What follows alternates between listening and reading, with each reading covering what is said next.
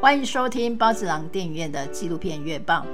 各位喜爱纪录片、喜爱包子郎电影院的听众朋友，大家好，我是主持人美燕姐。每个月一次，跟您分享台湾纪录片大小事，以及包子郎电影院的最新消息。十二月份纪录片圈有哪些好消息呢？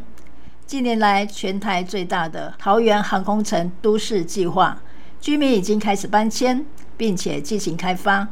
文化局和导演李立少合作，花了一年半时间完成桃园首部航空城纪录片。导演说，航空城的拆迁是台湾经济建设的缩影。纪录片用访谈的方式，让居民分享对家乡的情感，也强调拍摄这部纪录片十分具有历史价值与意义。希望透过纪录片引导大家自己写历史。为家乡变迁留下记录。这两个月最红的大概就是《神人之家》和得到金马奖最佳纪录片的《九枪了》。在收集纪录片新闻的时候，美燕姐每天打开新闻都是看到这两部影片的报道。很巧的是，《神人之家》的导演卢银良，同时也是《九枪》的摄影师。而这两部片同时也入围了金马奖最佳纪录片。无论哪部影片得奖，相信两位导演都很开心吧。两部影片，包子囊电影院都有去看，真的很好看。我们的总监难得留下男儿泪，用他的男儿泪推荐给大家。九枪的故事是在说越南青年阮国飞为了还钱而变成了逃跑移工。每天努力工作，期待有一天可以赚钱回家。但是，二零一七年的某天，他被民众报警说要偷车。一连串的误会下，警察对他连开了九枪，并没有在第一时间送医，就这样失去了生命。到底为什么警察需要对这个年轻人连开九枪？他为什么变成逃跑移工？在我们以为自由开放的台湾这个国家，有什么是我们没有看见？九枪血淋淋的为我们揭开了这个事实。神人之家的新闻，我们好像从九月就开始分享到现在了。应该很多我们的粉丝都知道这部影片，它上映到现在口碑超好的，票房突破百万，成为今年台湾纪录片开片票房冠军，超级为他开心。很多名人都非常推荐神人之家。茶金的女主角连俞涵说。韩国有《我们的蓝调时光》，美国有《梦想之地》，但只有台湾会有《神人之家》。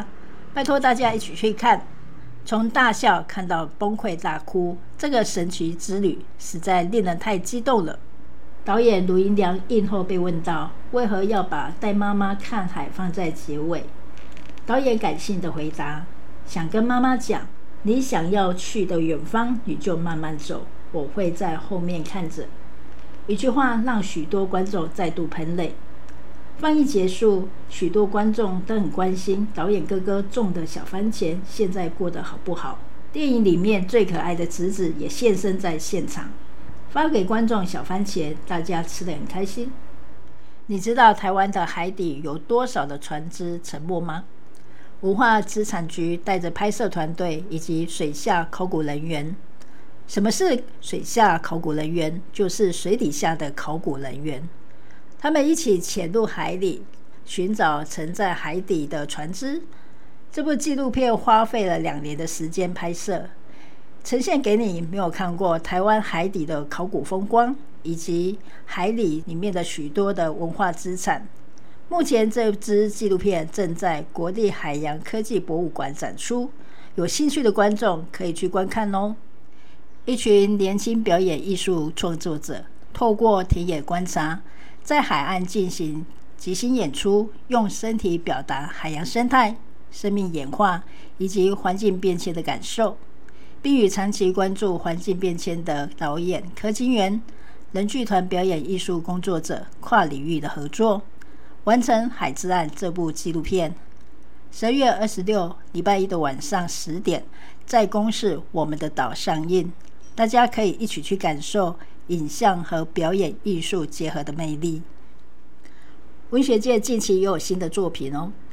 诗人学者李有成出版了第四本诗集《今年的夏天似乎少了蝉声》。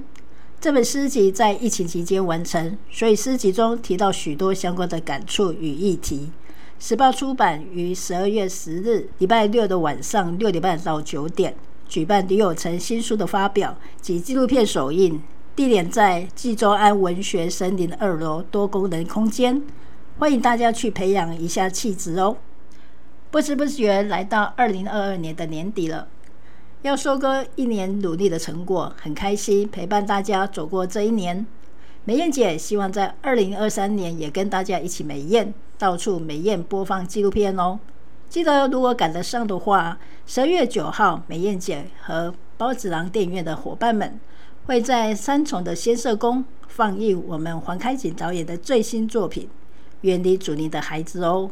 大家一起来看电影和吃爆米花。另外还有十二月十七的阅读一本纪录片活动，我们会在台北的独立书店唯二读册放映《加塞马冈》，不止介绍纪录片给你，也要介绍台北美丽的独立书店哦，欢迎参加。那美燕姐十二月份的纪录片月报报告在此结束啦，我们明年见。